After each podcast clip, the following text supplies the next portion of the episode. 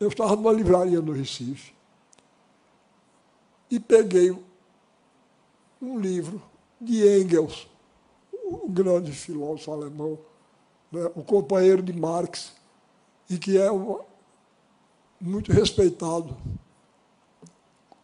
Mas o livro se chamava A Humanização do Macaco pelo Trabalho. Na mesma hora eu digo, esse homem eu não leio mais nada dele.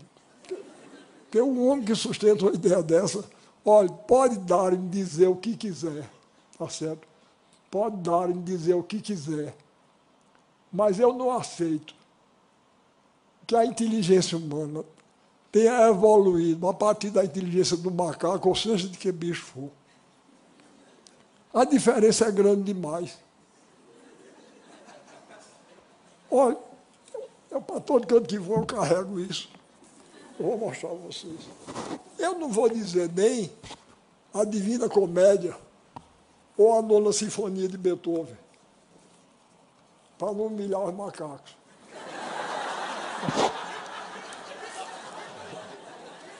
Mas,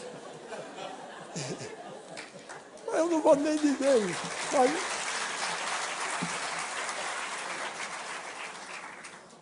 vocês vejam o seguinte.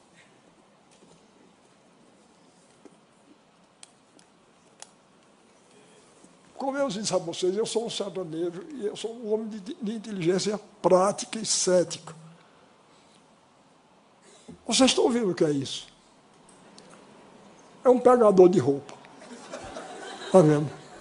Olha, eu vou dizer uma coisa: a, a gente não sabe o nome do homem que inventou isso, mas ele é um gênio. Eu nunca vi uma, uma, uma repare, dois pedacinhos de madeira, um, ferrinho dobrado aqui de uma maneira engenhosa, danada. Ele fica fechado. Quando a gente aperta, ele abre. A gente solta, ele fecha. Olha, eu vou dizer uma coisa a vocês. Um macaco pode trabalhar 500 bilhões de anos que ele não faz um negócio desse. Tá certo? Não faz. Não faz, não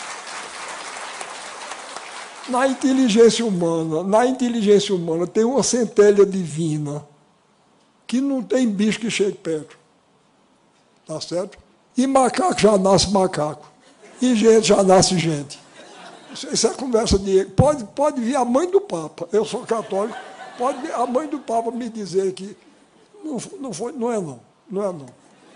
Eu até posso aceitar. Outra, outra coisa, vocês já, já, já pensaram devagar nessa história que eles contam, da origem da vida.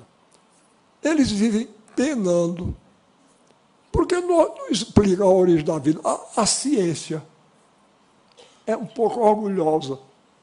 Não é? Ela tem um complexo. Ela tem um complexo tão grande, porque não sabe criar a vida. Nem sabe, nem saberá nunca. Ela, ela, que ela chama bebê de proveta. Como se um menino tivesse sido feito numa proveta. É nada. É feito com, do mesmo jeito dos outros. Porque a história que eles contam, reparem. Esse copo é feito de moléculas. Nós somos feitos de células. Aí, no começo, era tudo molécula. De repente, um grupo de moléculas enlouqueceu, enlouqueceu. E virou, virou molécula. Vir, virou célula.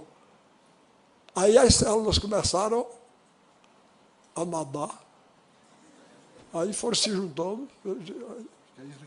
Foi. Aí de repente disse, esse mundo está muito monótono, vamos virar uma parte macho e outra fêmea. Foi.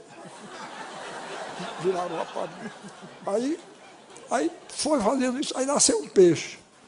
Aí o peixe tinha as nadadeiras, né? de repente, um grupo de peixes bateu as nadadeiras demais, virou passarinho. Daí até chegar a nona sinfonia de Beethoven. É preciso mais fé para acreditar nisso do que na, na, história de Adão e Eva. Tá certo? Eu não vou atrás de conversa, não. Seja quem for que mesmo dizer.